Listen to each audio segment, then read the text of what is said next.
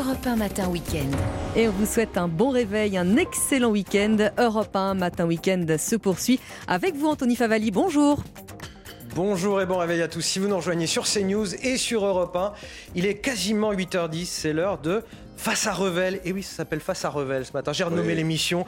Voilà comment j'ai renommé l'émission en l'absence de Guillaume Bigot dimanche, puisque nous sommes ce matin avec Eric euh, Revel, journaliste. Bonjour et merci. Bonjour Anthony, merci de votre invitation. Sur nos antennes. On est donc ensemble pour 45 minutes d'analyse, de décryptage de l'actualité. On va commencer bien évidemment avec la réforme des retraites. Le Sénat et sa majorité de droite qui a donc voté cette réforme hier soir à 195 voix contre 112. Une première victoire pour l'exécutif qui ouvre une semaine décisive. Le gouvernement n'a désormais plus que cinq jours pour trouver une majorité à l'Assemblée et faire passer définitivement son texte, faute de quoi il serait contraint d'utiliser le fameux 49-3. Option possible et politiquement dangereuse et qu'Elisabeth Borne souhaite éviter à tout prix. Les explications, Marine Sabourin, on en discute juste après. Un pas de plus pour le gouvernement après ce vote obtenu par 195 voix contre 112. Une victoire dont s'est félicitée la Première ministre Elisabeth Borne. Une étape importante a été franchie ce soir. Avec un vote large du texte de la réforme des retraites au Sénat, je suis sûr qu'il existe une majorité au Parlement pour voter ce texte. Car le gouvernement doit à présent convaincre les députés de le voter à l'Assemblée. Mais au Palais Bourbon, contrairement au Sénat, la droite est très divisée sur le sujet. Seulement un député LR sur deux y est favorable. Selon un ministre qui s'est confié au JDD, il manquerait une dizaine de votes pour que la réforme des retraites passe à l'Assemblée. Le président LR, Éric Ciotti, incite les députés de droite à voter pour. Je la voterai car elle est nécessaire, car elle garantit nos pensions comme nos salaires et car elle a été améliorée par la discussion parlementaire. Sans certitude de majorité à l'Assemblée, le gouvernement pourrait recourir à l'article 49.3. Cette hypothèse serait dramatique selon le secrétaire général de la CFDT. Ce serait une forme de vice démocratique. Que la fin de l'histoire soit un 49.3, ça me paraît incroyable et dangereux. Il reste cinq jours au gouvernement pour écarter cette option. Alors, à votre avis, Eric Revel, est-ce que le gouvernement peut trouver d'ici jeudi une, majorité à l'Assemblée nationale? Il doit y avoir beaucoup de fébrilité, j'imagine, de la part du gouvernement, avec euh, des députés LR qui entretiennent quand même beaucoup le flou. Euh, il y a des menaces de défection aussi dans la majorité. Ça va se jouer à quelques voix près. Oui, ça va jouer à quelques voix près, c'est indéniable. Alors tous les arguments, vous les avez mis sur la table et le reportage les mettait également sur la table. Il y a euh, un élément qu'il faut aussi mettre sur la table qui, est déterminant, c'est la baisse de mobilisation euh, hier euh, dans les rues. Or, vous savez que les syndicats, de manière astucieuse, avaient expliqué que c'était plus facile pour les gens mobilisés contre la retraite de venir dans les manifestations le samedi parce que précisément, comme vous ne travaillez pas, vous ne perdez pas de pouvoir d'achat. Donc, donc, déjà, sur cette mobilisation-là, euh, c'est un échec, euh, il faut le dire. C'est un ralentissement net de la mobilisation, euh, ralentissement dans lequel peut-être le gouvernement va s'engouffrer. Maintenant, les morceaux du puzzle sont très compliqués, très complexes à assembler, me semble-t-il, pour le gouvernement. je partage l'avis de Laurent Berger. un 49-3, c'est dangereux. Pourquoi? Parce que quand vous avez une mobilisation qui baisse alors que les Français, dans les sondages, sont majoritairement opposés à cette réforme, même si dans les mêmes sondages, ils expliquent quand même qu'ils ont le sentiment que la réforme sera votée, eh bien le 49-3 peut jouer comme une sorte de déclencheur de la radicalisation. Quand vous avez une mobilisation dans la rue qui baisse, la tentation, sans doute, pour euh, les syndicats, elle peut être double. Euh, en tout cas pour les gens qui manifestent. La pire, bah, avoir recours à des violences. On a le sentiment qu'on n'est pas entendu. On a le sentiment qu'à l'époque du mouvement des Gilets jaunes, euh, qui concernait beaucoup de moins de personnes dans la rue, la violence avait déclenché une certaine panique à l'Élysée et la mise en place de 15, 19 milliards d'euros pour pourvoir aux difficultés alors des Gilets jaunes. Donc l'étincelle 49.3 peut, peut entraîner une radicalisation par la violence, le pire, ou alors, ou alors des blocages, des blocages de l'économie française. Et ça, par définition, les syndicats savent faire.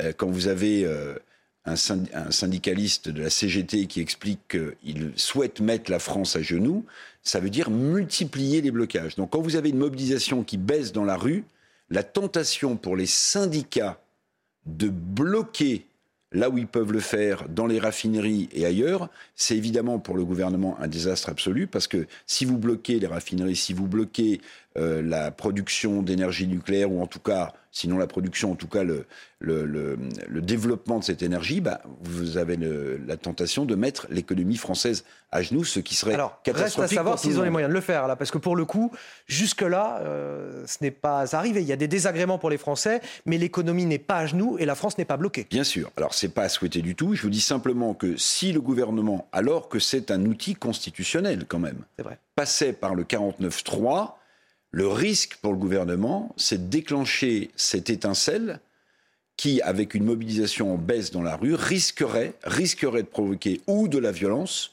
ou des blocages plus importants dans des secteurs stratégiques que sont ceux de l'énergie. Parce que sans énergie, bah, les entreprises euh, qu'ils peuvent encore ne produisent plus. Et donc, vous avez le risque de mettre l'économie française à genoux, ce qui serait évidemment une catastrophe pour l'économie française, pour euh, l'emploi. Mais je répète, hein, la mobilisation dans la rue, elle est en baisse.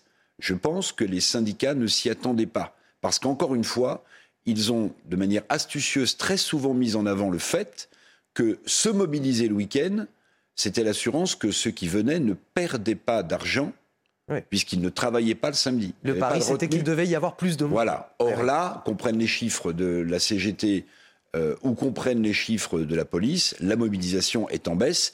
Et c'est un facteur, évidemment, qui peut redonner un peu d'air euh, au gouvernement. Attention, parce que quand vous manquez d'air, la difficulté, c'est de reprendre son souffle, mais d'être rapidement en apnée. Et le gouvernement est un peu entre ces deux phases. Alors, pour revenir sur euh, l'utilisation potentielle du 49.3, est-ce qu'il n'y aurait pas là aussi un risque euh, politique? Est-ce que ça n'ouvrirait pas aussi la voie à une motion de censure contre le gouvernement? Écoutez ce que dit euh, dans le JDD un ténor de la majorité. L'option du 49.3 est dangereuse. Dans l'opinion, je ne sais pas si ça passera. S'il y a une motion de censure derrière, on est mort. Oui, alors c'est ce risque-là. D'ailleurs, j'ai vu que certains groupes de l'opposition pouvaient se fédérer pour imaginer une motion de censure euh, euh, commune. Donc c'est vrai que c'est un, une autre épée de Damoclès sur le gouvernement. Mais on peut se le dire, cette, réforme des retraites est extrêmement mal née. Elle a été euh, euh, drivée de manière totalement confuse par un certain nombre de, ministres.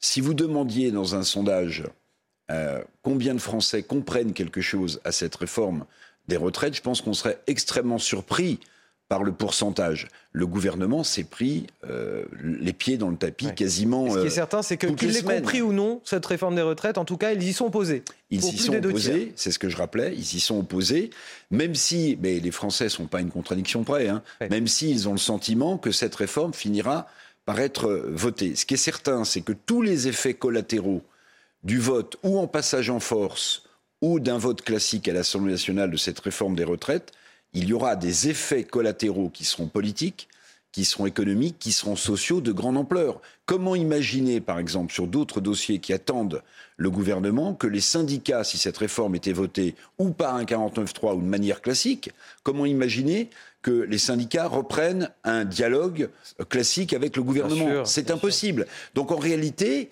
je parlais de blocage économique tout à l'heure, mais est-ce qu'on n'est pas devant un, un- un blocage social, un blocage du dialogue social de beaucoup plus de grande importance, et ce qui euh, contrarierait incroyablement les autres projets du gouvernement? C'est aussi ce risque-là qu'il faut mesurer. Un, un intime d'Emmanuel Macron récapitule là aussi dans le JDD. Cette réforme est conçue pour permettre toutes les autres. Si elle échoue, rien ne sera plus possible. Vous êtes d'accord avec ça? Bien sûr. Alors, le président de la République, pardonnez-moi, mais c'est un peu piégé lui-même.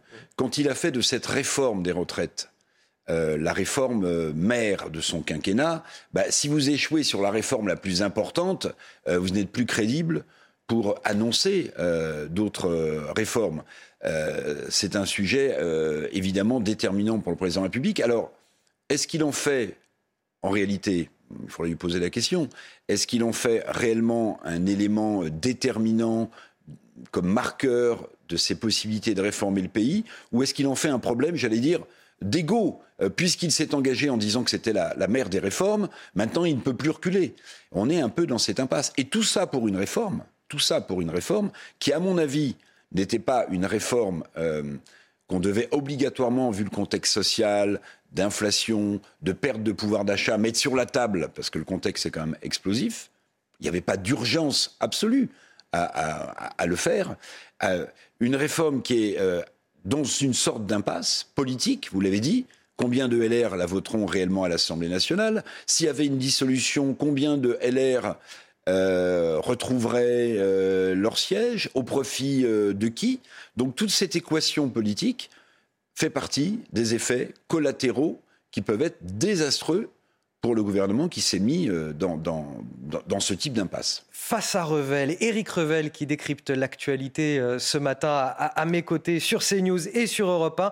Vous parliez tout à l'heure, Éric Revel, de la mobilisation en nette baisse contre la réforme des retraites. Je rappelle les chiffres à cette occasion. 368 000 manifestants selon le ministère de l'Intérieur, un petit peu plus d'un million selon les syndicats. Mais qu'importe les chiffres, vous l'avez justement souligné, le niveau de mobilisation est jusque-là le plus faible enregistré depuis le début de la mobilisation le 19 janvier dans le même temps, dans les cortèges, face à un gouvernement qui ne cède rien, sent bien qu'il y a ce sentiment de colère euh, qui continue de croître. Là aussi, Eric Revel, vous l'avez souligné. Euh, écoutez ce reportage de Valérie Labonne et nos équipes présentes à la manifestation parisienne ce samedi. Au cœur du cortège, la colère monte. Le choix d'un vote bloqué et le refus du président de la République de recevoir les syndicats est vécu comme un véritable affront. je l'ai vu hier avec les contacts que j'ai pu avoir, une colère qui grandit suite au courrier du président de la République aux organisations syndicales, qui est un véritable bras d'honneur au mouvement social. Attention au risque d'explosion. Une inquiétude palpable dans les rangs de l'intersyndicale, mais aussi côté manifestants. Beaucoup considèrent cette nouvelle démonstration de mépris comme celle de trop. Le premier mensonge sur les 1200 euros pour tous, le mensonge sur les femmes souvent être à égalité avec les hommes. Si la colère avait été euh, en tout cas euh, contenue jusqu'à présent, elle, là elle monte, oui. Et euh, le fait de ne pas se faire entendre fait qu'elle monte. Il est odieux, infect. J'aime bien l'affiche président méprisant de la République. À gauche, on tente de trouver une porte de sortie démocratique en demandant, comme les syndicats, une consultation du peuple sur la question des retraites, sans quoi il faudra aller plus loin. Macron espère quoi? Que euh, les gens euh, finissent par euh, se fatiguer, se dégoûter. C'est l'inverse qu'il faut faire, essayer de trouver des sorties. Donc nous allons en trouver une par la force. Malgré une mobilisation en baisse ce samedi, les syndicats ont prévu une nouvelle journée de grève le 15 mars prochain. Éric Revel, le méprisant de la République, c'est ce qu'on pouvait lire sous euh, les affiches en, dessous de la photo d'Emmanuel Macron. Euh, il y a, selon vous, du mépris de la part du chef de l'État dans cette lettre qu'il adresse aux syndicats où, en quelque sorte, il dit bon, circuler, il n'y a rien à voir. Désormais, c'est au Parlement que ça se joue. Euh, on est ouvert, mais bon, voilà, hmm. D'abord, un mot sur ce que vient d'entendre dans la bouche de Jean-Luc Mélenchon. Si on n'est pas écouté, on passera par la force alors il faudrait quand même qu'il précise. J'ai cru comprendre qu'il s'agissait peut-être de, proposer un référendum, mais si le leader de la France insoumise, euh, en utilisant le mot force, appelle euh, à la violence, on est dans un autre cas de figure qui serait, alors à mon avis, scandaleux. Hein. Il appelle à passer en, la force, bon. Oui, ça, mérite en tout cas d'être éclairci comme propos parce que c'est pas clair. Alors sur le mot méprisant de la République, bon, le, jeu de mots est intéressant. C'est vrai que Emmanuel Macron a une image de, de chef de l'État qui connaît mal le peuple, euh, de là à le mépriser, euh, en tout cas, il n'écoute pas le peuple. Ça, c'est une évidence. C'est même euh, l'un des marqueurs de, sa personnalité politique. Il donne toujours le sentiment d'être au-dessus de la mêlée, d'être sur une autre planète, d'être dans un autre pays étranger, hein, bien souvent. Hein. il a beaucoup voyagé ces derniers temps. et oui, surtout depuis le début de, la mobilisation, effectivement je, comprends la réaction des, syndicats qui estiment que le président de la République ne les écoute pas et aurait dû les recevoir. Maintenant, euh, Emmanuel Macron, il fait tout pour s'extraire du contexte national depuis des semaines. Euh, il voyage beaucoup à l'étranger, y compris lorsqu'il prend des, des, rebuffades, comme en Afrique, vous l'avez vu avec le président du Congo qui le renvoie sèchement euh, dans ses buts, euh, ou quand on le voit dans une boîte de nuit à Kinshasa, à deux jours de la mobilisation, pendant que le président fait la fête. les gens vont défiler dans la rue pour défendre leur pouvoir d'achat. Vous avouerez que c'est pas la meilleure façon euh, d'essayer de, gommer cette image. L'image n'est pas la plus à droite, on est bien d'accord. Bon, maintenant, euh, il est sur cette ligne de crête. C'est-à-dire que euh, souvent, les présidents de la République, dans la Ve République, lorsque le contexte social, économique est très pesant, le président laisse le premier ou la première ministre en première ligne. C'est le fusible par définition dans la constitution de la cinquième, le, le Premier ministre.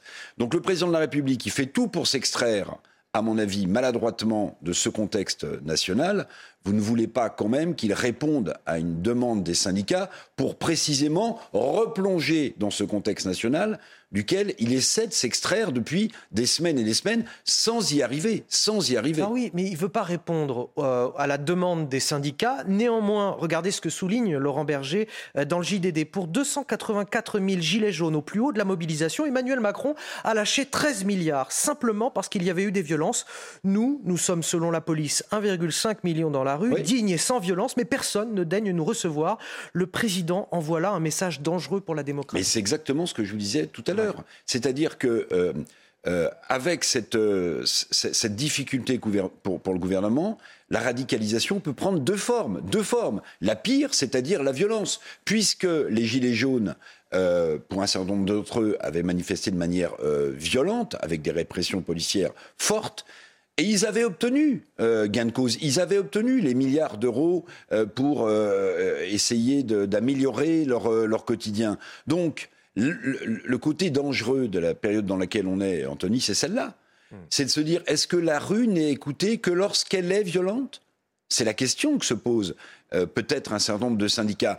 C'est une forme de réponse lorsque Jean-Luc Mélenchon dit, on va passer par la force. Ce serait la pire des choses, parce que la violence dans la rue, la violence dans la rue, c'est un, ne pas euh, respecter euh, les outils constitutionnels dont on dispose en France, et deux, c'est laisser libre cours à toutes les exactions possibles. On ne va pas être dans un début euh, de guerre euh, civile, sociale dans ce pays, même si le contexte est, terrible.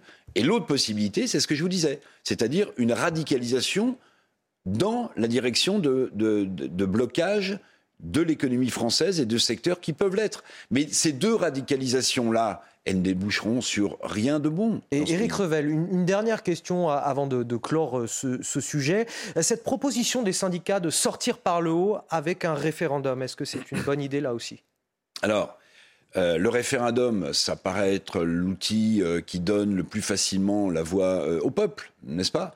La difficulté du référendum, vous le savez, Anthony, c'est qu'à chaque fois qu'un président de la République a proposé un référendum, souvent on ne vote pas sur la question, on vote pour ou contre celui qui la pose. Celui qui la pose. Alors, vous allez me dire, le sujet des retraites est suffisamment sérieux pour peut-être espérer que les Français répondent à la question. Mais la défiance est telle, la cote de popularité du chef de l'État est telle euh, en ce moment que le risque, c'est pas d'avoir un référendum euh, qui serait positionné, qui serait entendu par les Français comme pour ou contre la réforme des retraites telle qu'elle est présentée là, de manière tellement confuse que, encore une fois, plus personne n'y comprenne rien. Le risque, c'est que les Français votent pour ou contre euh, Emmanuel Macron, avec les risques que ça représenterait pour les quatre années qui lui restent euh, à être au pouvoir. Donc vous voyez qu'on est dans une impasse euh, sociale et politique très forte. Et le 49-3, oui, c'est sans doute une arme extrêmement dangereuse, même si, encore une fois, il faut le dire et le redire, ce sont des outils constitutionnels qui sont à disposition de tous les gouvernements. Je crois que Michel Rocard avait, le avait été le champion de l'utilisation de 49-3, vous voyez. Donc, il faut aussi se méfier. Euh, quand on, euh, on, décide d'élire des députés à l'Assemblée nationale, euh, on fait confiance à des gens qui vont voter des lois. Donc il faut faire attention au risque populiste qui consisterait à dire la rue peut faire les lois, peut faire et défaire des majorités, parce que mettre le doigt dans cet engrenage-là, c'est casser toute la stabilité politique qui reste en France.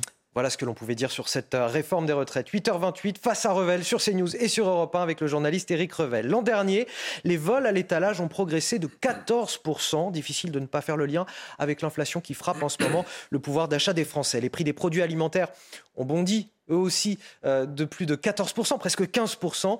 Et ils sont eux aussi, ces, produits alimentaires, la cible de vol, à tel point que certains distributeurs placent désormais des puces anti-vol dans les barquettes de viande et de poissons. Regardez et écoutez ce reportage qui illustre assez bien la crise que nous traversons en ce moment. Un reportage signé Michael Chailloux. 50 000 euros par an, c'est le manque à gagner moyen lié au vol dans ce magasin d'une petite ville de Loire-Atlantique. Chiffre conséquent déjà, mais depuis fin 2022 et l'envolée de l'inflation, il a explosé. Depuis le mois de décembre, il y a une, une énorme recrudescence des vols Euh, et on peut le dire réellement qu'on est à x2 de ce qu'il y avait avant. Quoi. Il y a quand même une, ampleur sur la, tout ce qui est euh, boucherie, poissonnerie et fromage. Direction le rayon boucherie où depuis quelques semaines on ajoute discrètement une petite étiquette difficile à repérer sur chaque barquette de viande préparée. Oh, une petite étiquette autocollante? Qui est anti-volée. Hein. Il y a une, espèce de petite puce électronique à l'intérieur. Et quand les gens passent au niveau de la caisse, s'ils passent pas euh, dans la caisse, ça sonne et le vigile s'occupe du reste. Le vigile a été recruté début janvier, coût pour le magasin 5000 euros par mois, auquel il faut ajouter une vingtaine de caméras supplémentaires installées en urgence. La lutte contre le vol, c'est 6500 euros de charges mensuelles supplémentaires. Le magasin s'est adapté et le profil du voleur a changé. Euh, maintenant, ça peut être monsieur, madame, tout le monde. Hein. Euh, il n'y a, plus, a plus de profil de voleur où avant on pensait que plus un tel, un tel. Aujourd'hui, c'est fini. Aujourd'hui, euh, n'importe qui, n'importe qui vole. Dernier vol recensé, trois côtes de bœuf pour un montant total de près d'une centaine d'euros, planqués sous le manteau d'une femme qui se disait enceinte. 8h30 sur CNews et sur Europe 1. Bienvenue si vous nous rejoignez tout de suite. Le rappel de l'actualité, c'est avec vous, Augustin Donadieu. La réforme des retraites a été votée hier au Sénat, 195 voix pour, 112 contre. Les élus avaient jusqu'à ce dimanche pour trancher, mais le gouvernement a mis un coup d'accélérateur vendredi en décidant d'un vote bloqué. Résultat, le texte arrivera dans les temps en commission mixte paritaire mercredi prochain avant que sa version finale soit présentée à l'Assemblée nationale le lendemain, jeudi 16 mars. Les forces ukrainiennes se préparent à une contre-offensive près de Barmout, à l'est de l'Ukraine. Depuis plusieurs semaines maintenant, les Russes tentent d'encercler la ville. Le patron du groupe paramilitaire Wagner a revendiqué une nouvelle progression de ses hommes. Le ministère ukrainien de la Défense a indiqué hier que, son armée avait repoussé vendredi plus de 100, 000, euh, pardon, 100 attaques ennemies. Et Kylian Mbappé arrache la victoire au PSG hier soir face à Brest lors de la 27e journée de Ligue 1. Les Parisiens se sont imposés de buts 1 avec une ouverture du score par Carlos Soler, transversale rentrante. Le Brestois, le Brestois pardon, Franck Honora égalisera juste avant la mi-temps. Et enfin, Kylian Mbappé viendra sauver les hommes de Christophe Galtier dans le temps additionnel. Avec cette victoire, le PSG prend 11 points d'avance sur son rival Marseille. Éric Revel qui commente avec moi l'actualité sur CNews et sur Europe 1. Des puces anti-vol sur euh, la viande et le poisson dans certains supermarchés. Avant, on les mettait sur des produits très ciblés, les plus chers, comme euh, des rasoirs, comme euh, des bouteilles d'alcool fort. Mais quand on en vient à devoir mettre des puces anti-vol sur de la viande en supermarché, c'est qu'il y a un désarroi social énorme. Il y, a, même plus qu'un désarroi. Il y a l'impossibilité, je ne vais pas dire que tous les voleurs ont du mal à, vivre et à se nourrir, mais il y a, c'est le symbole absolu euh, du fait que euh, des gens n'arrivent plus avec le pouvoir d'achat qui est le leur à acheter les produits nécessaires pour vivre. C'est ça que ça veut dire. Mais vous savez, on assiste, me semble-t-il, à quelque chose de profond et de nouveau dans ce pays c'est que la hausse des prix, euh, l'inflation, quelle que soit euh, son origine, hein, je rappelle que les produits alimentaires euh, sur un an avaient augmenté de 14%, qu'on est sur un mars dit rouge avec des produits de première nécessité, hein, que ce soit de la nourriture ou des produits d'hygiène, qui pourraient augmenter entre 10 et 15 supplémentaires, ça veut dire que, bah, comme par définition les salaires n'ont pas suivi, il y a un problème majeur de pouvoir d'achat. Les plus pauvres sont en extraordinaire difficulté. Mais la nouveauté, Anthony, c'est que les classes moyennes en France sont atteintes. Alors, je, je m'apesantis quelques minutes sur les classes moyennes, parce que les classes moyennes dans un pays, quel que soit le pays, c'est le point d'ancrage du développement. Ce sont les classes moyennes qui euh, permettent euh, à un pays de, produire et, de consommer. Or, ces classes moyennes sont atteintes. Elles sont atteintes en France. Je vais vous donner euh, deux exemples. Euh, le premier exemple, vous avez sans doute noté que euh, pas mal d'enseignes, notamment de vêtements en France, euh, ferment leurs portes, sont en faillite. Je ne vais pas citer les marques, mais tout le monde les a en tête. Depuis quelques semaines, on assiste à une avalanche de fermetures d'enseignes. Eh bien, ces enseignes, précisément, c'était des enseignes dans lesquelles achetaient, consommaient plutôt les classes moyennes. Mmh. Le fait que ces enseignes soient en difficulté, ça veut dire qu'elles ont moins d'acheteurs, ça veut dire que les classes moyennes en France bascule dans une certaine paupérisation. Et ça, c'est extrêmement euh, inquiétant. Il y avait un très joli euh, petit euh, fascicule de Maurice Lévy, l'ancien patron de Publicis, qui s'appelle Ouvrez les yeux. et qui écrivait, il y a quelques mois à peine, qui écrivait cette, cette, façon dont les classes moyennes étaient en train de disparaître, et surtout comment les classes moyennes appréhendaient de manière très négative l'avenir pour leurs propres enfants. Eh bien, on est dedans. C'est-à-dire que les classes moyennes, aujourd'hui, dans un pays comme le nôtre, qui est en régression économique, je vais vous donner quelques chiffres, hein, qui vont nous sauter aux yeux dans quelques temps. 3 000 milliards d'euros de dette avec des taux qui remontent, un commerce extérieur déficitaire de 168 milliards euh, d'euros. On est dans une sorte d'abandon de souveraineté économique française. On est fragilisé économiquement. On a le taux d'industrie manufacturière en France, écoutez bien, le plus faible d'Europe avec la Grèce. On est à 9%. C'est-à-dire que ces chiffres-là, évidemment, ils échappent à la plupart des gens.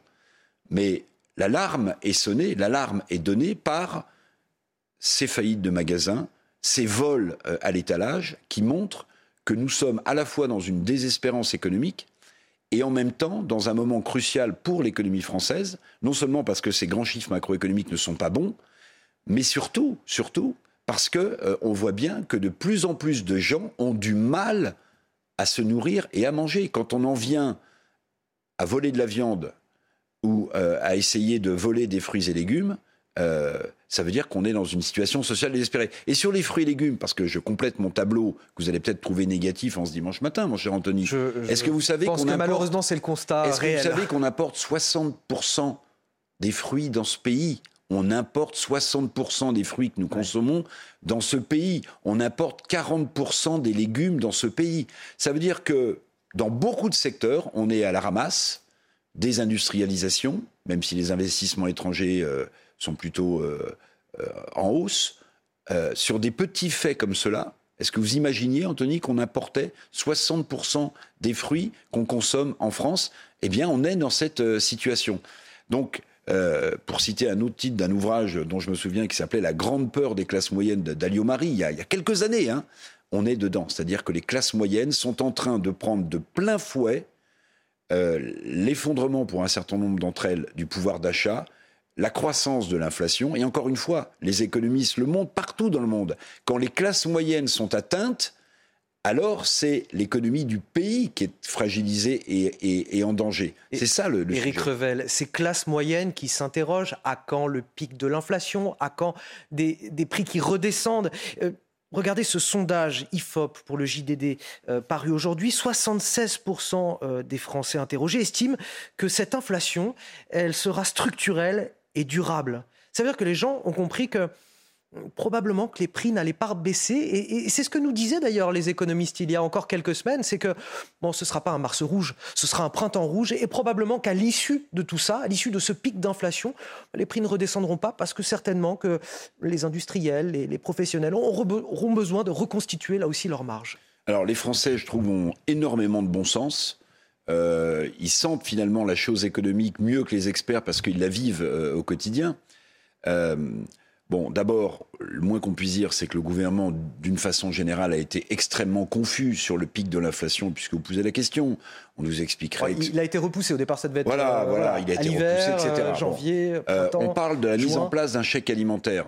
Très bien, bon, avec quelques essais dans quelques départements. Mais en même temps, on nous explique que c'est sûr, hein, à partir de juin, puisque euh, les, prix des, coûts de production vont baisser. Alors on va tordre le bras des industriels pour leur expliquer qu'ils ont bénéficié de la hausse euh, des prix pour répercuter les coûts de leur propre euh, de production. Mais comme ces coûts vont baisser, on va leur tordre le bras pour faire diminuer les prix. Mais les Français sont pas idiots. Ils savent très bien, vous savez, c'est un peu ce que disait Raymond Barre sur l'inflation. L'inflation, c'est comme un tube dentifrice quand vous appuyez dessus, la pâte sort, mais pour faire rentrer ensuite la pâte dans le tube, c'est beaucoup plus compliqué. Ça veut dire que les industriels, vous pensez qu'ils vont baisser leur prix une fois que leurs coûts de production euh, seront moins élevés? Moi, je ne le crois pas du tout. Ça veut dire que oui, cette inflation est peut-être euh, structurelle et que le risque que l'on a, parce qu'il faut dire aussi la vérité être transparent, le risque qu'on en a, si cette inflation demeure structurelle et demeure trop élevée pour la plupart des Français, bah, c'est qu'il y a une telle pression sur les salaires que les salaires soient dans l'obligation d'augmenter, ce que réclament beaucoup de gens. Or, il faut être aussi clair, net et précis.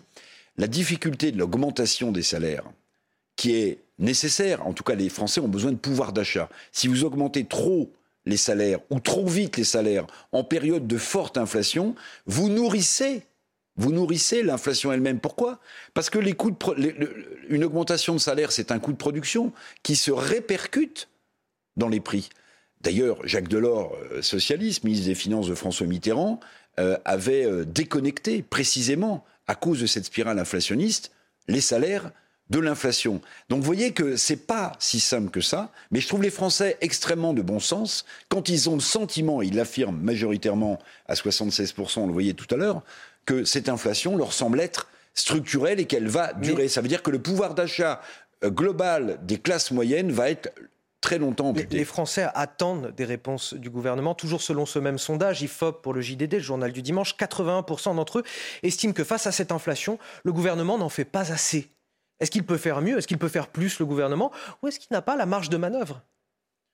Bah, euh, C'est vrai que euh, le gouvernement, depuis la crise euh, de la Covid, et, heureusement, ça a permis de financer notamment du chômage partiel, a habitué les Français à ce, à poison lent, à cette drogue douce qui s'appelle l'argent magique qui n'existe pas.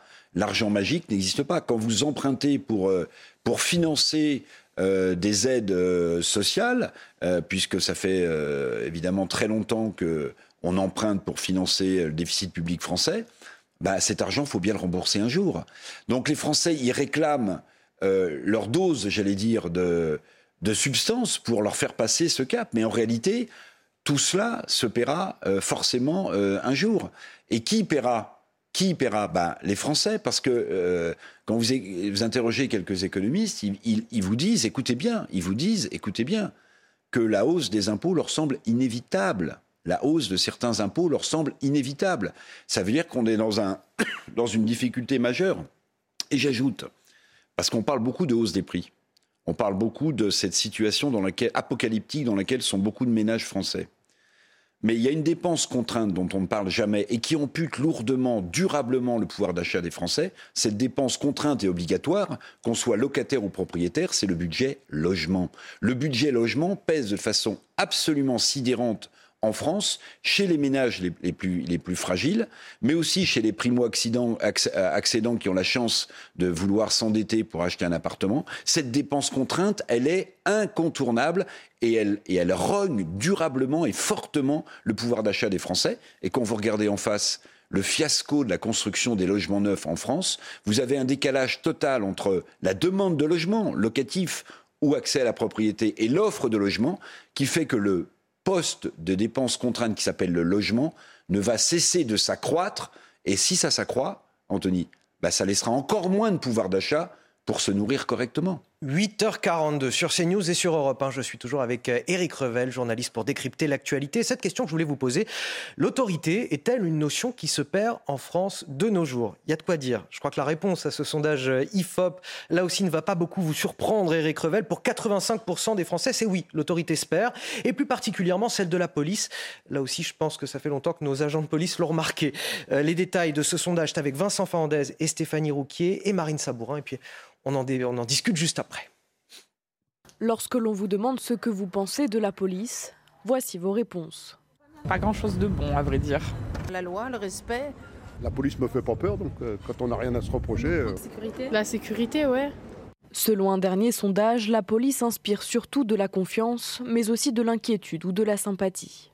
Autre résultat de cette étude, la notion d'autorité, qui se perd pour près de 9 Français sur 10 le respect se perd énormément et il euh, n'y a plus d'autorité. On a l'impression justement que la police n'a pas trop le pouvoir de tout ce qui se passe, voilà. Nous, on avait le respect du maître d'école, euh, de la police, euh, voilà. Que maintenant, il n'y a plus rien, hein, donc ça se perd, ça. Un constat partagé par tous les âges et toutes les classes sociales. Alors cette notion d'autorité qui se perd, Éric Revel, est-ce que ça vous surprend? Non, ça ne me surprend pas et ça touche euh, en réalité euh, la police, mais ça touche aussi euh, le corps enseignant, mais ça touche aussi les élus, les élus. Et j'allais dire, ça va. c'est un constat. Après, on peut essayer de décrypter, mais ça va même jusqu'au statut de président de la République. je ne sais pas si vous vous souvenez, mais je, je vais prendre trois présidents de la République, tiens, quatre même, récents. Euh, Jacques Chirac, Nicolas Sarkozy, François Hollande, Emmanuel Macron. Euh, Jacques Chirac, pendant sa campagne électorale, euh, s'était fait cracher dessus. On le traitait de super menteur à l'époque. Cracher dessus, mais quand vous crachez sur quelqu'un, c'est à distance, vous voyez. Vous ne touchez pas au corps du roi, vous ne touchez pas au statut de la fonction. Nicolas Sarkozy, lui, s'était fait attraper par une manche. Il avait été tiré très violemment par un manifestant. Il s'était attiré, il s'était fait tirer par une manche. Ça veut dire que là, on se rapproche du corps du roi, on se rapproche du statut de la fonction présidentielle. François Hollande s'était fait euh, enfariner de manière très violente, si vous vous souvenez. Bon, là aussi, c'est à la fois à distance et la personne avait voulu euh, se ruer sur lui. Et Emmanuel Macron s'est fait gifler. Ça y est, on touche le corps du roi, on touche au statut de la fonction présidentielle. Donc en réalité, cet effondrement de l'autorité, pour des raisons qu'on pourrait de manière assez longue développer, elle est dans toutes les strates de représentativité euh, régalienne euh, en France. Euh, combien de profs passent plus de temps à faire de la discipline dans leur classe qu'à enseigner? Combien de, de policiers, sous forme d'incivilité ou d'agression ou de refus d'obtempérer, se font agresser dans ce pays? Donc en réalité, l'un des mots centraux euh, du, malaise dans lequel est la France aujourd'hui, c'est ce reflux de l'autorité, c'est euh, le fait que bah, si vous ne respectez plus vos policiers, vos enseignants, vos élus, certains l'ont payé de leur vie, des élus se font agresser, des députés, des maires se font agresser.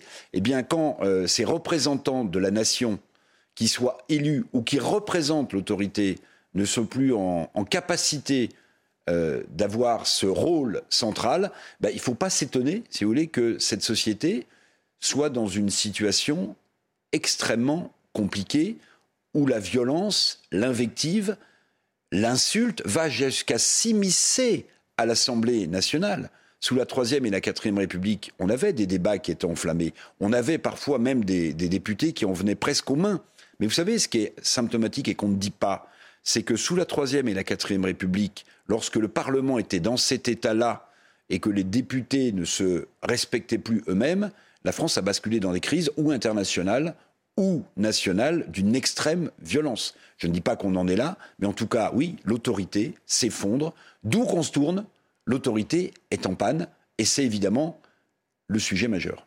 8h46 sur CNews et sur Europe 1. Dans la presse ce week-end, Marion Maréchal donne une interview au magazine Le Point. La vice-présidente du parti Reconquête d'Éric Zemmour euh, dit vouloir grand remplacer la droite. On va en parler avec vous, Augustin Donadieu. Une droite qu'elle accuse aujourd'hui de compromission face à une gauche de déconstruction. Oui, l'ancienne députée FN du Vaucluse qui a rejoint Éric Zemmour il y a un an, presque jour pour jour, est convaincue que la grande opposition politique se fera entre une droite civilis civilisationnelle pardon, au sens large et la gauche de la déconstruction, selon ses mots. Elle poursuit en, affirmant que le socle du centre tel que nous l'avons connu va s'amoindrir pour des questions, pour des raisons générationnelles et sociologiques. Alors l'objectif de Marion Maréchal est clair. Nous voulons ensuite en quelque sorte remplacer la droite de compromission par une vraie droite de conviction. Et pour la vice-présidente du parti Reconquête, le grand fait politique de 2022, ce n'est pas la réélection d'Emmanuel Macron, c'est l'apparition d'un nouveau parti fort de près de 100 000 adhérents. Si nous obtenons des élus aux européennes et faisons un meilleur score que LR, alors Reconquête sera un parti pivot incontournable. Et pour mettre toutes les chances de son côté, Marion Maréchal a annoncé le lancement le mois prochain, le mois prochain d'une école des cadres au sein de laquelle elle entend préparer ses troupes au clivage politique qu'elle voit venir. Merci euh, Augustin Donadieu. Alors Éric Revel, vous aurez peut-être l'occasion de me dire dans un deuxième temps si Reconquête a aujourd'hui euh, les moyens de, de, grand remplacer cette droite. Mais tout d'abord, euh, l'analyse euh, fournie par Marion Maréchal. Aujourd'hui, le clivage, dit-elle, il se fait entre une droite civilisationnelle et une gauche de la déconstruction. Est-ce que vous êtes d'accord avec ça déjà? Alors sur le fond, euh, l'analyse intellectuelle, parce que c'est bien ça le souci, l'analyse oui. intellectuelle de Marion Maréchal me semble intéressante. Maintenant, je vais vous dire, ce n'est pas le sujet à court terme ou à moyen terme des Français. Le sujet à court terme, à moyen terme des Français, c'est la question du pouvoir d'achat, euh, de l'autorité, euh, de l'inflation. Euh, sur le long terme, on peut imaginer que c'est du sens. Mais pourquoi je vous dis ça? Parce que finalement, Éric Zemmour me semble-t-il, a commis la même erreur lors de l'élection présidentielle.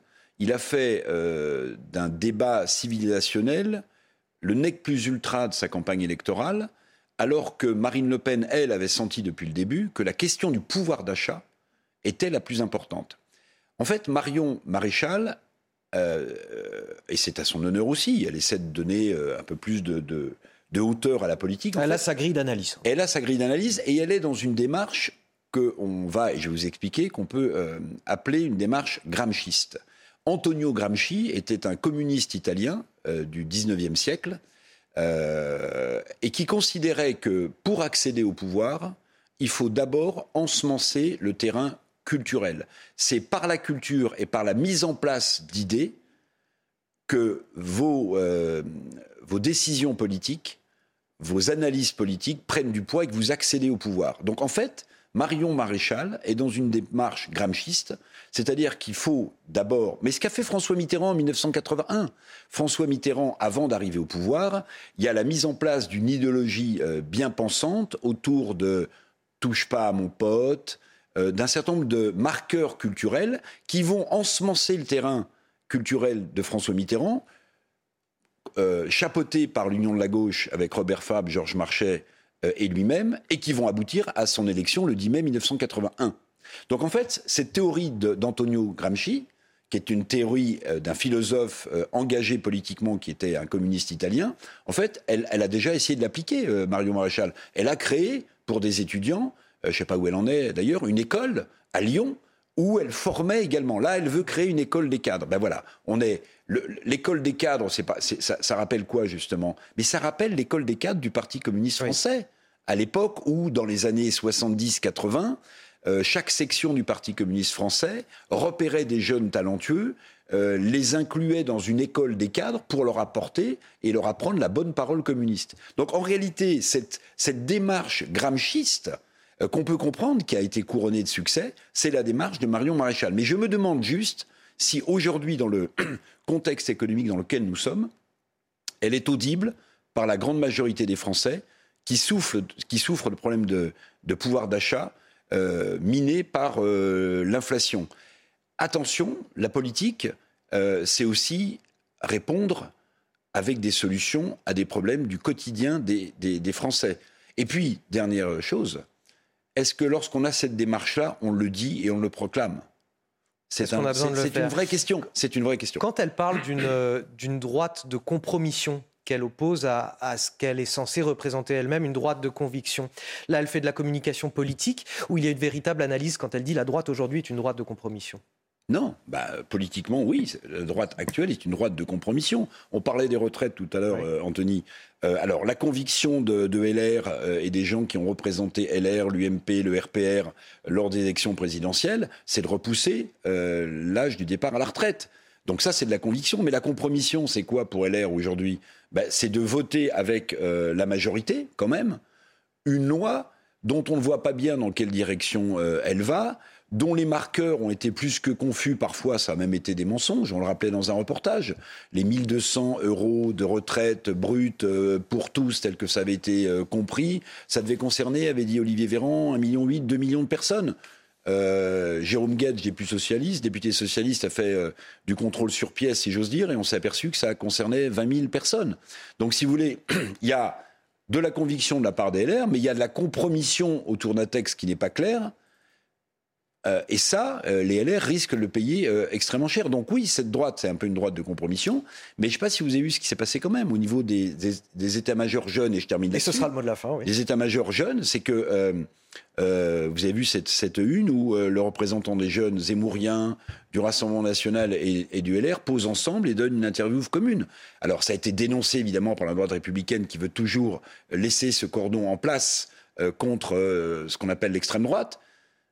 Mais est-ce que c'est le début de quelque chose ou est-ce que ça sera euh, sans suite? Ben, On le verra à la prochaine édition. Merci Eric euh, Revel, merci pour cet euh, échange. On va tout de suite rejoindre Sonia Mabrouk en direct des studios d'Europe 1. Bonjour Sonia, on vous retrouve tout à l'heure à 10h pour le grand rendez-vous, CNews, Europe 1, Les Échos. Et qui est votre invité aujourd'hui?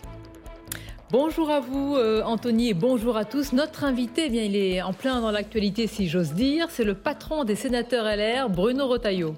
Ah oui, effectivement, on ne pouvait pas être plus dans l'actualité. Sur quel thème vous allez l'interroger donc?